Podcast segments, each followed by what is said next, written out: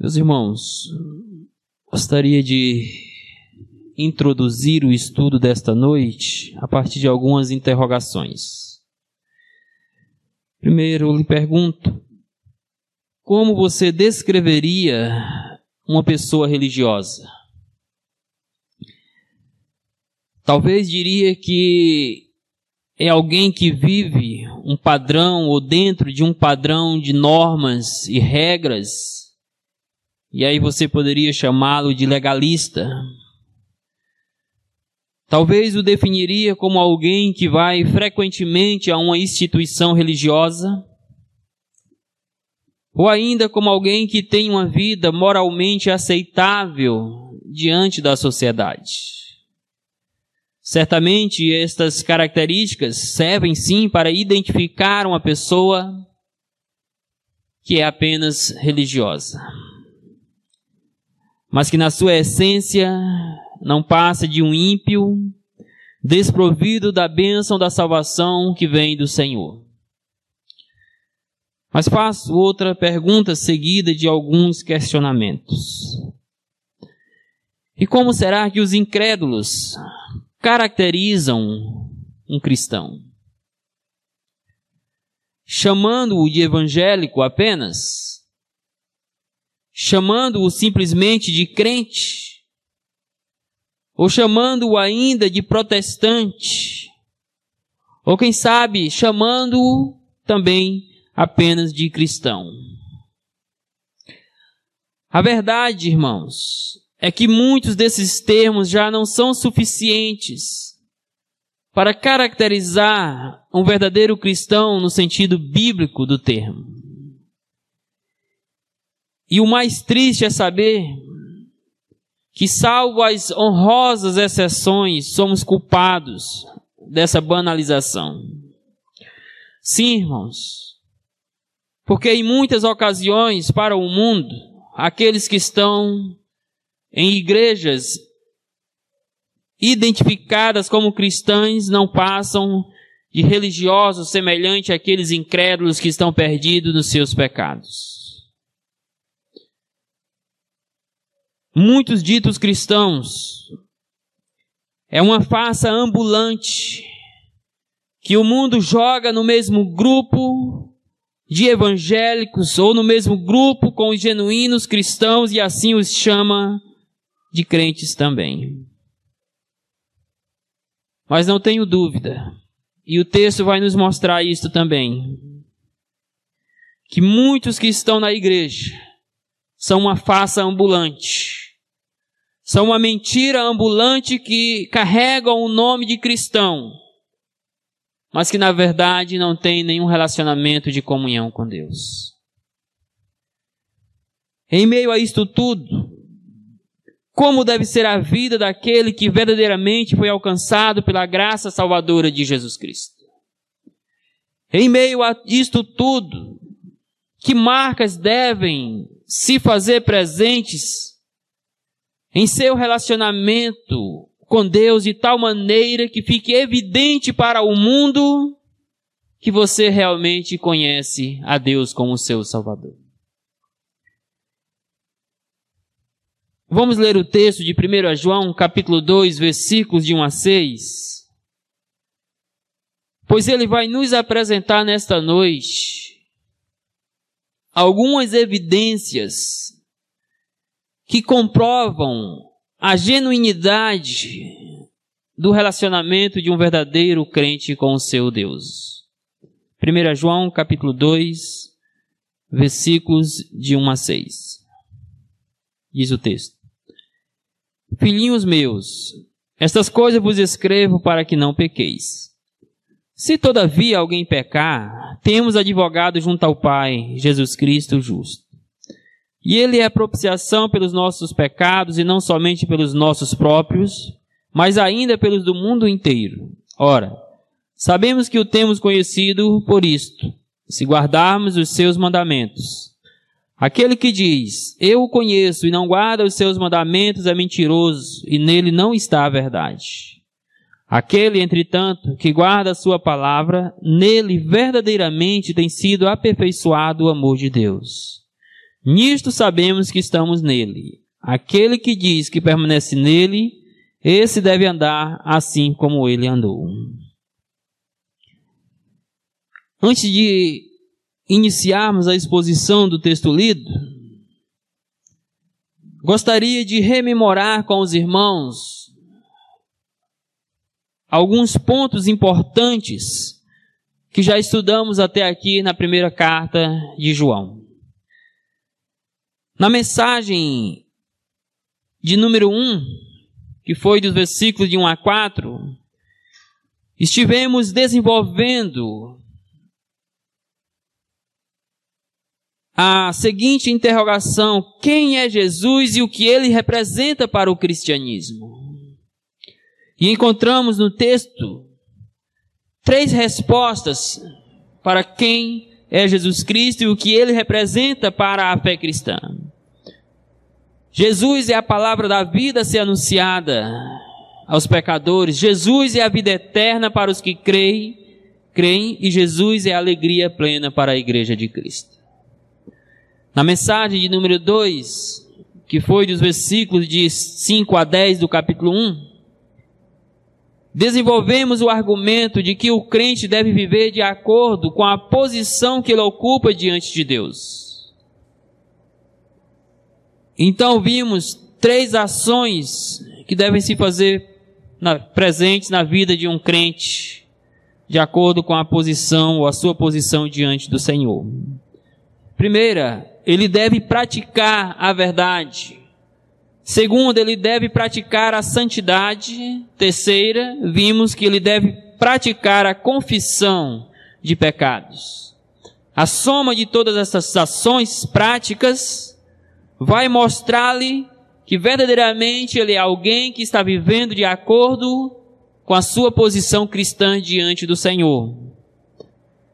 Hoje, veremos que a genuinidade do relacionamento do crente com Deus é evidenciada por algumas metas espirituais. A genuinidade do relacionamento do crente com Deus é evidenciada por algumas metas espirituais. Mas que metas são estas? Que objetivos são estes que precisamos ter em nossas vidas de tal maneira que onde quer que estejamos ou passemos, possamos ser identificados, não apenas como crentes, não apenas como cristãos, não apenas como evangélicos ou protestantes, mas como verdadeiramente pessoas que foram alcançadas pela graça de Cristo Jesus e desfrutam hoje de um relacionamento íntimo e pessoal com Ele. Que metas são estas, meus irmãos? O texto vai destacar para nós três destas metas. A primeira meta é a luta contra o pecado. Sim, meus irmãos, o cristão verdadeiro, aquele que entrou num relacionamento direto com Deus por meio de Cristo Jesus, precisa ser identificada pela sua repulsa ao pecado, pelo seu, pelo seu ódio a tudo quanto é desagradável a Deus e para isso ele precisa travar diariamente uma luta contra este mal chamado pecado. Versículos de 1 a 2 acompanhem comigo. E veja que negativamente o texto vai mostrar que o crente não deve pecar. Negativamente no sentido de que o texto traz um imperativo no sentido negativo, não pequeis a expressão filhinhos meus, expressa o amor que o apóstolo João nutria pelos seus leitores. Mas também, meus queridos irmãos, aponta para a preocupação de João pela vida espiritual dos seus leitores, pelo seu bem-estar na vida com Deus. João aqui está demonstrando o amor, a afetividade e a preocupação de um pai para com seus filhos. No caso aqui, os seus irmãos em Cristo, as suas ovelhas, as quais ele chama de meus filhinhos. Estas coisas vos escrevo, indica mais um propósito joanino em escrever esta carta, que é impedi-los de pecar. Entre outros objetivos, João escreveu com o propósito de alertar aqueles irmãos em Cristo sobre os riscos do pecado, sobre as artimanhas do diabo, e por isto ele traz esta ordem direta: essas coisas vos escrevo para que não pequeis. A expressão para aqui estabelece o objetivo prioritário da vida cristã como sendo a luta pela preservação da santidade mediante a abstenção do ato de pecar. E observe que ordem semelhante foi posta pelo Senhor Jesus Cristo a certo paralítico que fora curado por ele. Lá em João 5,14, Jesus dá a seguinte ordem a este paralítico, agora curado. Diz o texto: Mais tarde, Jesus o encontrou no templo e lhe disse: Olha que estás curado, não peques mais, para que não suceda coisa pior. Observe ainda a ordem dada por Jesus àquela mulher apanhada em adultério. No episódio de João, capítulo 8, versículos de 1 a 11, eu destaco apenas versículos 10 e 11. Diz lá: Erguendo-se Jesus e não vendo a ninguém mais além da mulher, perguntou-lhe: Mulher, onde estão aqueles teus acusadores? Ninguém te condenou? Respondeu ela: Ninguém, Senhor. Então, lhe disse Jesus: Nem eu tampouco te condeno, vai e não peques mais. Meus irmãos, a palavra de Deus é claramente, ou traz de forma clara, esta ordem para que o crente faça da sua vida a meta de não pecar. Assim, certamente o termo pecar aqui se refere a práticas pecaminosas e não à natureza pecaminosa em si. Ou seja, João está fazendo de tudo para que aqueles irmãos tenham como meta na sua caminhada cristã não cometer atos pecaminosos contra a santidade de Deus. João objetiva que seus leitores lutem para que o pecado não se tornasse algo presente em suas vidas. Por isto a ordem expressa: filhinhos, não pequeis. Mas veja ainda que positivamente há solução para quando o crente peca. Negativamente traz a ordem: não pequeis. Mas positivamente o texto nos mostra que diante da impossibilidade de vivermos sem pecar neste mundo, há solução para quando cometemos deslizes, quando cometemos tropeços na caminhada da santidade cristã. Diz ainda: se todavia alguém pecar, temos advogado junto ao Pai, Jesus Cristo justo. E Ele é a propiciação pelos nossos pecados, e não somente pelos nossos próprios, mas ainda pelos do mundo inteiro. A frase, se todavia alguém pecar, finca a impossibilidade de o crente não cometer pecados, mesmo que sua meta seja não pecar. Sim, meus irmãos, João está trazendo um imperativo para os seus filhinhos na, na, na fé, para os seus irmãos em Cristo, para as suas ovelhas que é impossível de ser alcançada aqui neste mundo. Mas ele assim expressa esta ordem para que eles possam se dar conta que o objetivo da vida cristã é lutar sempre contra o pecado, fazendo de tudo para não pecar contra Deus. Evidentemente, isto diz respeito a atos isolados de pecado e não à prática contínua do mesmo pois isto contraria o que é dito mais à frente no capítulo 3, lá no versículo 6 e também no versículo 9, que respectivamente dizem assim: Todo aquele que permanece nele não vive pecando, todo aquele que vive pecando não o viu nem o conheceu. Todo aquele que é nascido de Deus não vive na prática do pecado, pois o que permanece nele é a divina semente. Ora, esse não pode viver pecando porque é nascido de Deus.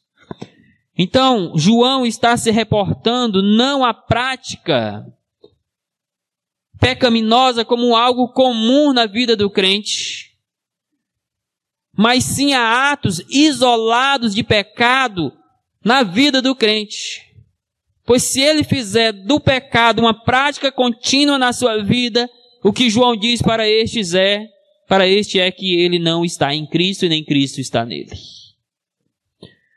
Assim, o conhecimento que o crente tem de Deus o impede de viver na prática do pecado, porém não o impede de cometer pecados. Mas o conhecimento que o crente tem de Deus o leva a restringir cada vez mais seus desejos de pecar. Por isso, João faz de tudo para que o crente possa refrear o seu desejo de pecar, fazendo, é, travando uma luta constante contra o pecado, irmãos. E certamente o termo advogado se refere a um advogado de defesa. A ideia é que Jesus coloca-se ao nosso lado para nos defender quando, num ato de fraqueza, cometemos pecado. Meus irmãos, Jesus é a provisão de Deus não apenas para o pecado original, mas também para o nosso perdão diário diante de Deus. Como advogado de defesa dos salvos, Jesus está continuamente diante do Pai, intercedendo por nós. E é por meio desta intercessão que Deus dispensa da sua misericórdia, da sua graça diariamente sobre as nossas vidas. Mas além de ser nosso advogado, Jesus é ainda a propiciação pelos nossos pecados.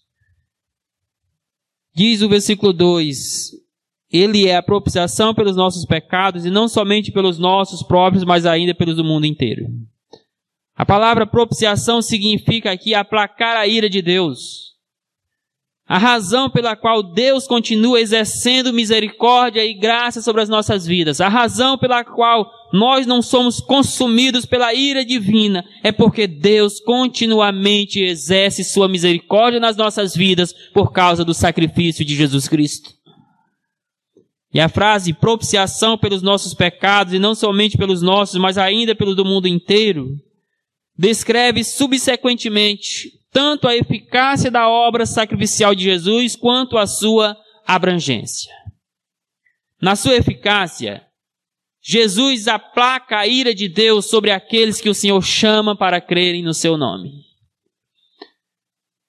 Na sua abrangência, a morte de Jesus alcança pessoas do mundo inteiro. Então, irmãos, quando João diz é propiciação pelos nossos pecados, ele está se reportando à eficácia, à eficiência do sacrifício de Jesus Cristo em propiciar, em aplacar a ira de Deus sobre aqueles aos quais ele chamou para a salvação dele. E quando ele diz que é não apenas pelos dele, mas pelos do mundo inteiro, João está dizendo que a morte de Jesus meus irmãos, é suficiente para salvar pessoas de todas as partes do mundo. Ele não está afirmando, sob hipótese alguma, de que todas as pessoas serão salvas por causa da morte de Jesus, porque aí todos de fato teriam que ser salvos. Ninguém teria morrido na perdição. Nós não teríamos parentes que morreram nos seus delitos e pecados. Mas João está apenas mostrando que a morte de Jesus tem alcance universal. Em todas as partes do mundo, Deus está salvando pessoas ainda hoje. Assim, a defesa que Jesus faz de nós perante o tribunal divino é ancorada não numa suposta inocência, mas sim em sua morte substitutiva que acalmou a ira de Deus que seria lançada sobre nós. Portanto, o verdadeiro crente deve ser identificado por sua luta incansável contra o pecado, por meio do qual ele se aperfeiçoa na santidade cristã.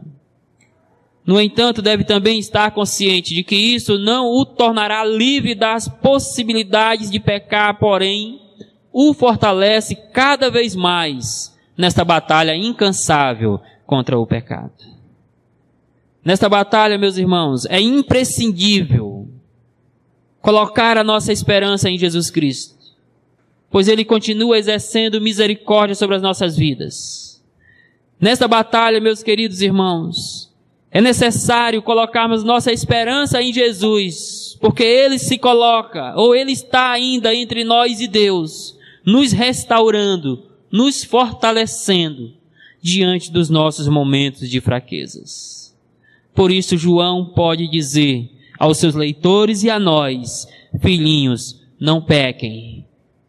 Mas se porventura vocês não resistirem, por um ato de fraqueza, vocês vierem a pecar, saibam que Jesus Cristo está diante do Pai para interceder por vocês. Saiba que Jesus Cristo continua segurando a ira de Deus que seria lançada sobre as suas vidas, para que vocês possam de fato desfrutar do relacionamento com Ele. Antes de irmos à segunda meta dessa vida cristã, desse autêntica, eu queria destacar algumas aplicações à luz do que já vimos. Primeira, gostaria de dizer que não há santidade sem uma luta constante e agonizante contra o pecado. Sim, irmãos, ela é constante porque essa luta tem que ser travada e renovada todos os dias. Ela é agonizante porque, meus irmãos, ela envolve renúncia pessoal. Ela é agonizante porque ela envolve dizer não ao pecado, dizer não a nós mesmos, dizer não ao mundo que tenta nos atrair. Ela é agonizante porque significa negar a nossa vontade para fazer a vontade de Deus. Por isso precisamos manter travada esta luta. O crente genuíno não pode dar tréguas na luta contra o pecado. Não pode ser vacilante, porque o pecado está perseguindo-o constantemente. Como está a nossa luta contra o pecado? Como está o desenvolvimento da nossa santidade cristã? Meus irmãos, será se nessa luta, ou melhor, perguntando, será se a nossa luta é caracterizada mais por vitórias ou por derrotas? Segunda aplicação. Jesus e a sua obra redentora são a maior motivação que temos para não descansarmos na luta contra o pecado. Sim, meus irmãos, olhar para o sangue de Cristo. Saber que Jesus Cristo ainda hoje está entre nós e o Pai, como nosso intercessor. Saber que Jesus Cristo morreu pelos nossos pecados, saber que Jesus Cristo derramou o seu sangue em favor das nossas vidas, para que a ira de Deus não fosse lançada sobre nós. São motivações para que não descansemos na luta contra o pecado que busca nos atrair e nos derrubar. Por isso, quando você estiver fraco, Olhe para Cristo. Reflita sobre a cruz. Reflita sobre o sangue remissor do teu redentor, para que você encontre ânimo, coragem espiritual, forças na luta contra o pecado. Terceira e última aplicação aqui. O fato de termos a Jesus ainda hoje como nosso advogado pessoal diante de Deus não nos dá liberdade de pecar. Sim, porque alguns, num ato de loucura, podem chegar a pensar: não, mas se Jesus está ainda diante do Pai, intercedendo por mim, me dando do seu perdão, da sua graça, da sua misericórdia diariamente, então eu posso pecar, serei perdoado da mesma forma. Essa pessoa está equivocada no seu conceito de relacionamento, de fé em Deus. Meus irmãos, o fato de que Jesus Cristo está diante do Pai intercedendo por nós não nos dá liberdade para pecar. Por isso, como cristãos, a nossa meta é não pecar. É lutar contra este mal chamado pecado.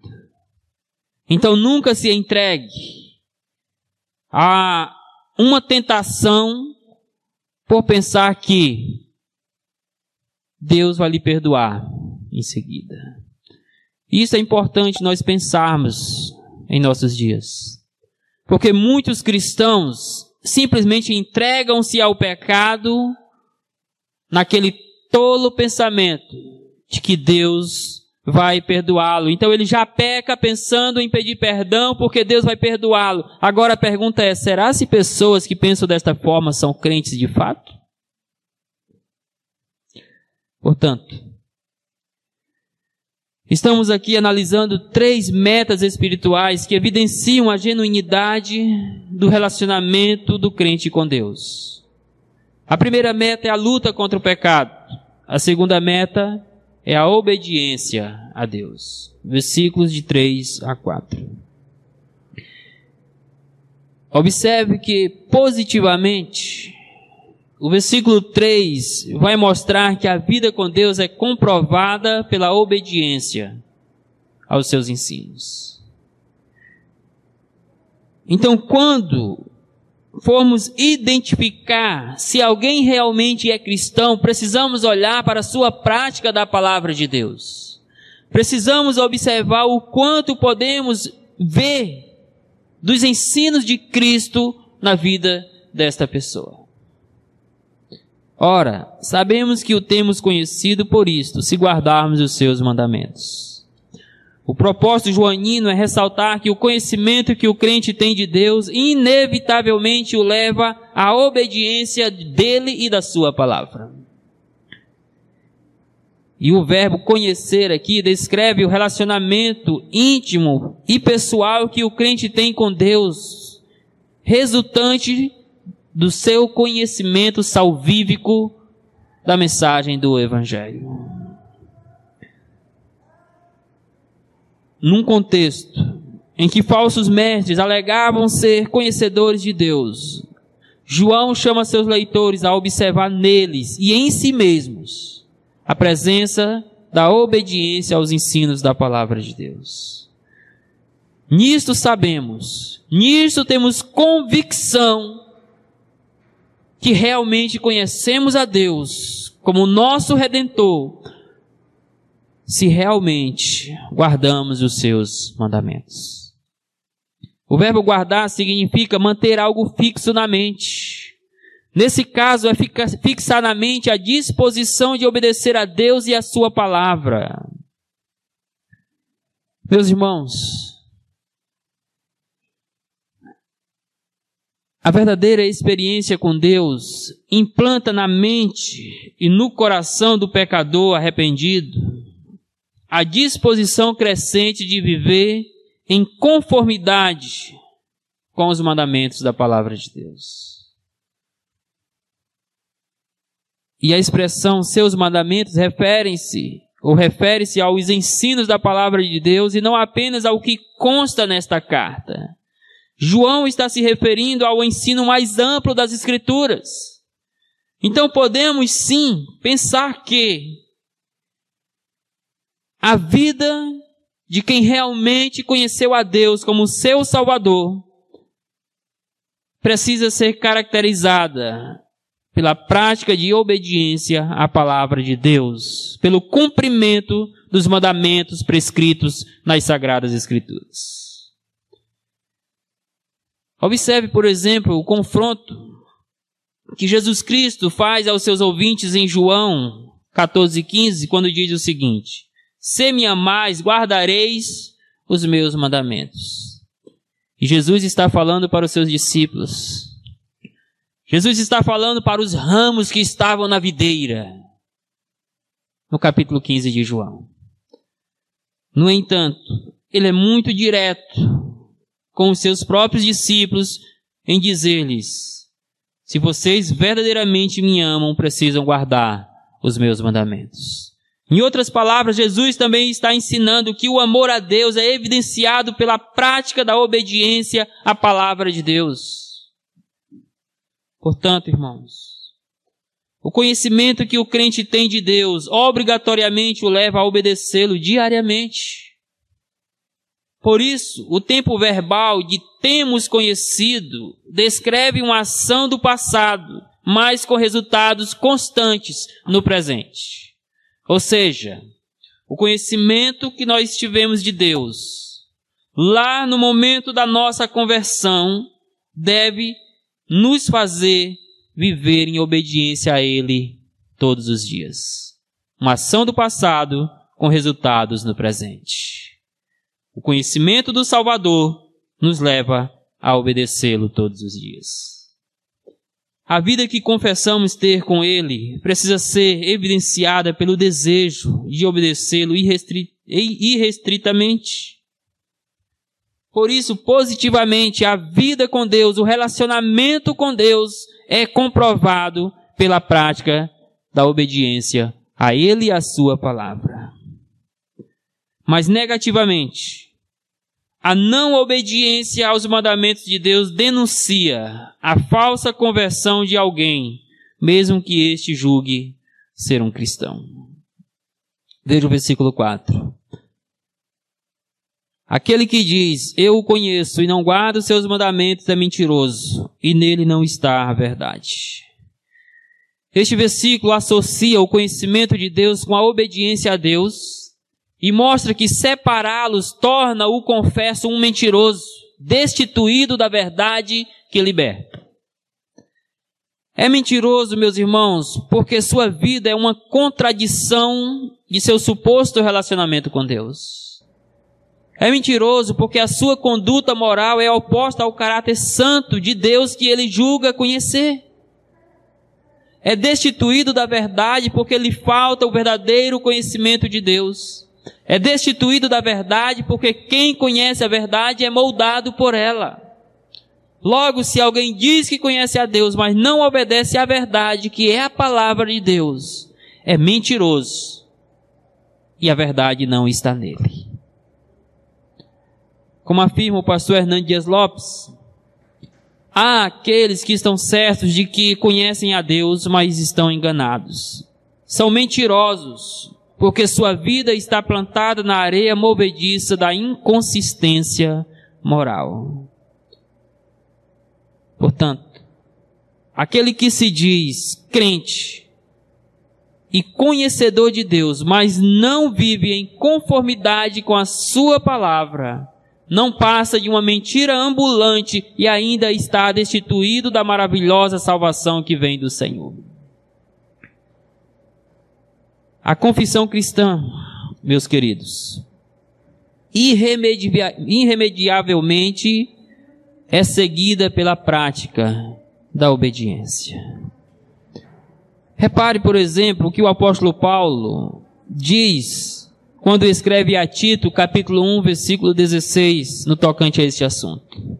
Diz lá: No tocante a Deus, professam conhecê-lo, entretanto, o negam por, por suas obras.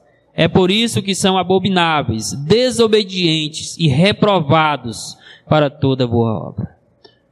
Paulo está se referindo aqui a pessoas que se diziam conhecedores de Deus, cristãos no sentido que de pessoas que se dizem é, conhecedoras de Deus, convertidas por Deus. No entanto, Paulo é direto em dizer que no tocante a Deus eles professam conhecê-lo, mas com as suas vidas eles negam ao Senhor Jesus Cristo.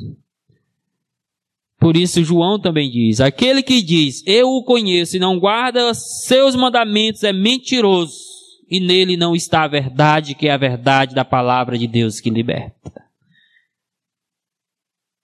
Eu queria também deixar algumas aplicações neste ponto. Primeiro, meus irmãos, a força do pecado é enfraquecida em nós à medida que vivemos em obediência à palavra de Deus. a falta de obediência, a falta de submissão às Escrituras, nos deixa enfraquecidos, nos deixa, meus irmãos, debilitados na luta contra o pecado. Por isso que precisamos fortalecer as nossas vidas por meio da palavra de Deus.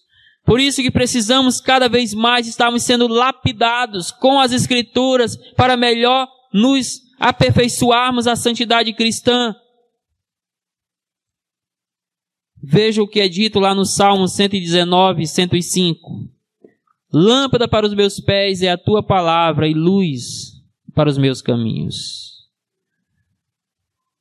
Se você quer, e eu espero que você queira, verdadeiramente glorificar a Deus na sua vida, se você quer vencer as batalhas contra o pecado, se você quer fazer da sua vida uma meta constante para não pecar contra Deus, então viva na prática da palavra de Deus. Faça dela lâmpada para os seus pés, luz para o seu caminho.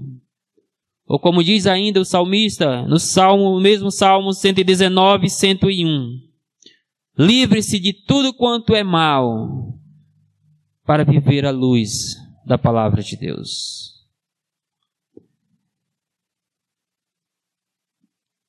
Segunda aplicação. O conhecimento de Deus deve mudar não apenas o nosso intelecto e coração, mas também a nossa conduta. Irmãos, João está escrevendo para um grupo de pessoas que estavam sendo perseguidas por falsos mestres, que se diziam conhecedores de Deus, que diziam ter tido uma experiência de salvação com Deus, contudo a sua conduta não havia mudado em nada. Eles continuavam vivendo na prática do pecado. Então eu quero dizer para os irmãos nesta noite, à luz do que já estudamos, que o conhecimento que o crente tem de Deus deve mudar o seu intelecto, a sua mente, os seus pensamentos, deve mudar o seu coração, que outrora era inclinado ao pecado, agora tem que ser inclinado a lutar contra o pecado em busca da santidade. Mas deve também mudar a sua conduta, a sua vida prática, seu comportamento precisa passar por um processo de mudança se você realmente conhece a Deus como seu Salvador. É lamentável, meus irmãos, perceber que muitos têm a palavra apenas no intelecto, mas não têm no coração e na vida. É muito triste vermos que temos verdadeiros teólogos em nossas igrejas no que diz respeito ao conhecimento das Escrituras, mas ao mesmo tempo são hereges no que diz respeito à conduta cristã. Você tem feito de fato das Escrituras algo que tem mudado a sua vida? Ou você tem mudado a sua vida por meio do conhecimento das Escrituras, conhecimento de Deus? Terceira aplicação. Aqui. Na luta pela obediência a Deus, façamos de Jesus o nosso supremo exemplo. Meus irmãos, Jesus morreu com um propósito primário de fazendo a vontade de Deus nos redimir dos nossos pecados. Mas ele também, ao fazer isso, se tornou o exemplo de tudo quanto é agradável a Deus inclusive da obediência que o Senhor requer de nós. Por isso que Paulo diz em Filipenses 2:8, e sendo encontrado em forma humana, humilhou-se a si mesmo e foi obediente até a morte, morte de cruz, na versão NVI. Talvez você esteja fraquejando na obediência. Então olhe para Jesus como o exemplo supremo de submissão e obediência ao Pai. Mas a terceira meta, que evidencia a genuinidade do relacionamento do crente com Deus, é a permanência em Cristo Jesus. Versículos 5 e 6. O versículo 5 descreve o resultado prático da obediência a Deus que é citada no versículo anterior. Diz lá: aquele, entretanto, que guarda sua palavra, nele verdadeiramente tem sido aperfeiçoado o amor de Deus. João contrasta os resultados da obediência com os da desobediência. Os desobedientes são mentirosos e não conhecem nem estão na verdade. Os obedientes conhecem a Deus, estão na verdade e amam a Deus. Aí veja, seguindo aí, que novamente o verbo guardar se faz presente nos escritos de João. E aqui também indica o desejo do crente em obedecer a palavra de Deus, irmãos. E nisso podemos perceber então duas lições quando João diz: Aquele, entretanto, que guarda a palavra de Deus, nele verdadeiramente tem sido aperfeiçoado o amor de Deus. A primeira lição, meu irmão, é que a obediência à palavra de Deus evidencia o nosso amor por Deus. Sim, nós mostramos ao mundo que amamos a Deus. Quando verdadeiramente praticamos a palavra deste Deus que nos conduziu a Cristo para a salvação. Evidentemente, sabemos que este amor foi implantado pelo próprio Deus no nosso coração quando nos chamou para servi-lo. A segunda lição, é que a obediência à palavra de Deus evidencia, meus irmãos, o amor de Deus por nós. Quando nós o amamos, o fazemos porque ele nos amou primeiro, ensina o apóstolo João. Então, quando nós guardamos o mandamento de Deus, mostramos ao mundo que amamos a Deus, mas também mostramos ao mundo que somos amados por Deus que o amor salvador do Senhor nos alcançou por meio de Cristo. Assim, o termo aperfeiçoado significa que o amor do crente por Deus é evidenciado por atos de obediência e não por meras confissões de fé emotivas, nem tampouco por supostas experiências e vale dizer experiências místicas que alguns dizem que têm com Deus. Está muito em modas em nossos dias, principalmente em igrejas neopentecostais, mas infelizmente também em outros arraiais evangélicos. Os tais encontros com Deus. E pessoas que vão a estes encontros voltam de lá como se tivessem tido uma experiência mística. Voltam de lá todas emotivas, todas emocionais. Mas, meus irmãos, o amor de Deus é aperfeiçoado em nós e através de nós. Quando nós vivemos em obediência a Ele, e não por experiências místicas, e não por confissões de fé emotivas. Por isso, provamos que amamos a Deus quando guardamos a Sua palavra, diz o apóstolo João. E o restante do texto fala sobre a vida daquele que está em Cristo. É dito inicialmente que ele guarda a palavra de Deus, e guardando a palavra de Deus, o amor do Senhor é aperfeiçoado nele. Mas agora veja ainda o que diz. Nisso sabemos que estamos nele. Aquele que diz que permanece nele, esse deve também andar como ele andou. Muitos dizem-se cristãos hoje. Muitos professam estar em Cristo. Muitos alegam terem tido experiências miraculosas com o Senhor Jesus. Mas a pergunta é: dá para perceber que essas pessoas estão andando como Cristo andou? Dá para perceber que essas pessoas são semelhantes a Jesus Cristo? Porque o texto diz que aquele que diz que está nele tem que permanecer nele e tem que andar como ele andou. A expressão estar nele é sinônimo de estar em Jesus. E é usada principalmente pelo apóstolo Paulo. João está usando aqui, mas esta expressão é muito comum nos escritos de Paulo. Como por exemplo, lá em 2 Coríntios 5:17, Paulo diz: "Se alguém está em Cristo, está em Cristo, é nova criatura, as coisas antigas já se passaram, eis que tudo se fizeram novas." Por isso, meus irmãos, em nosso contexto, nós precisamos verdadeiramente permanecer em Cristo, demonstrando ao mundo a genuinidade da nossa fé. Mas aí João vai dizer, meus irmãos, que se estamos em Cristo, pelo menos duas evidências precisam ser dadas de acordo com esse texto aqui. A primeira é a permanência, é permanecer nele, diz o texto, permanece nele. O verbo permanecer aqui tem o sentido de ficar permanentemente em Cristo. Nada vai o afastar do Senhor Jesus Cristo.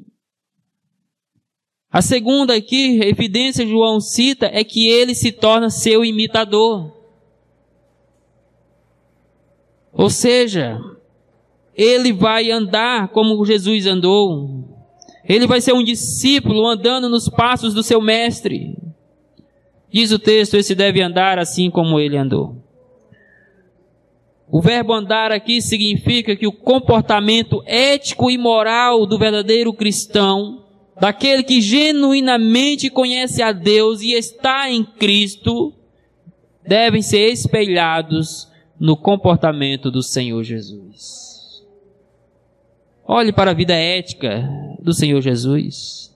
Olhe para a vida moral do Senhor Jesus. Você consegue observar traços dessa moralidade de Cristo na sua vida?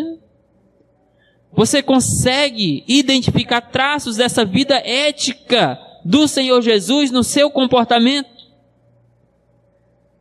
Porque o texto está dizendo que aquele que está em Cristo, além de permanecer nele continuamente, tem que andar como ele andou. Não é apenas confessá-lo. Não é apenas vir em frente a uma igreja derramando lágrimas, demonstrando uma, um emocionalismo barato. A salvação do crente é comprovada pelo seu andar de acordo com o que Jesus andou. Observe nisso a instrução semelhante que Paulo transmite aos Colossenses. Ora, como recebestes Cristo Jesus, o Senhor, assim andai nele. Nele, radicados e edificados e confirmados na fé, tal como fostes instruídos. Colossenses 2, versículos 6 e 7.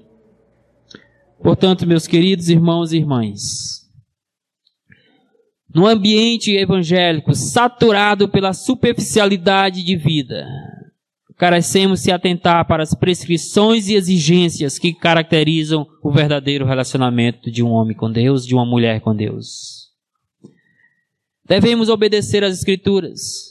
Devemos amar a Deus e desfrutar de seu amor por nós.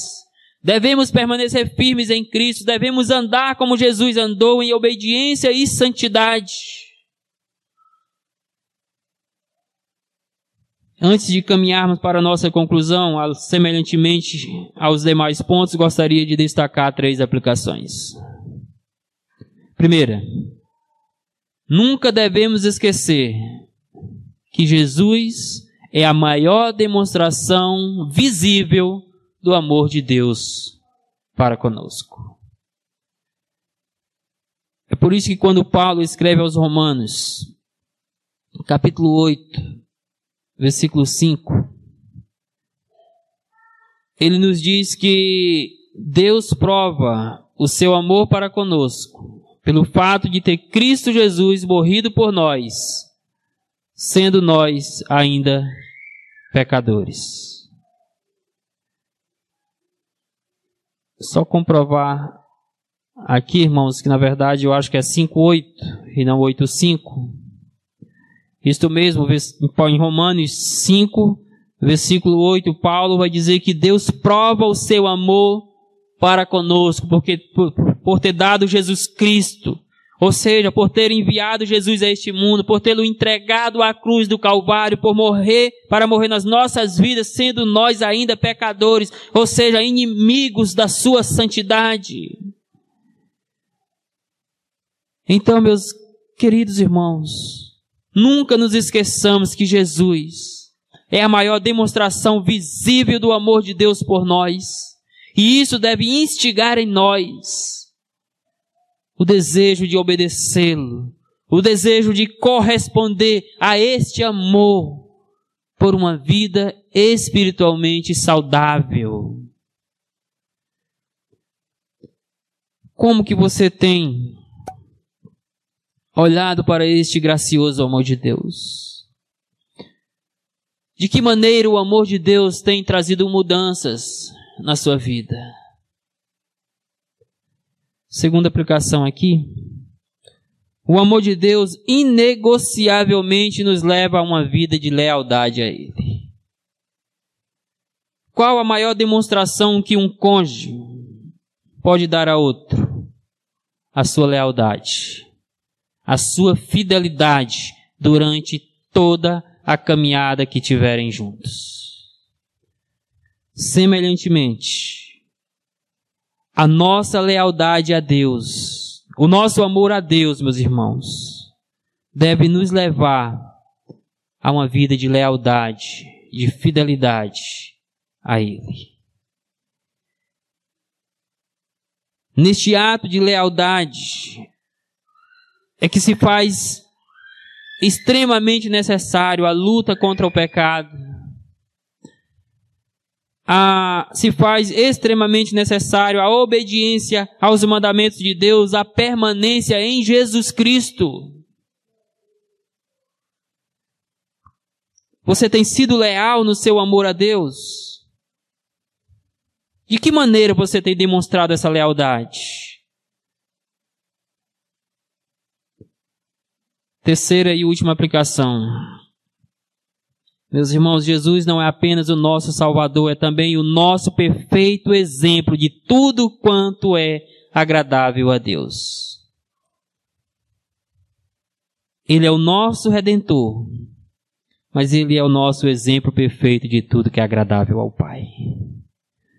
Por isso, em todos os momentos da nossa caminhada cristã, precisamos fixar os nossos olhos em Jesus Cristo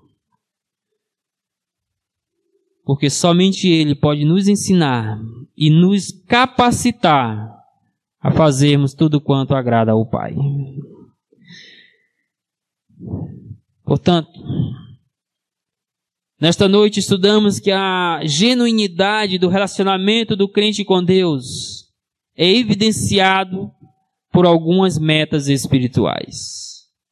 Analisamos três metas que devem estar presentes no relacionamento do crente com Deus, do verdadeiro crente: a luta contra o pecado, a obediência a Deus e a permanência em Jesus Cristo. Eu pergunto para você: estas metas se fazem presentes na sua vida? Você se vê como alguém que luta diariamente contra o pecado, contra os seus próprios pensamentos, contra os seus próprios desejos internos, contra a carne, contra o diabo, contra o mundo? Você se vê como alguém que vive na prática da obediência a Deus, moldando a sua vida aos mandamentos de Deus?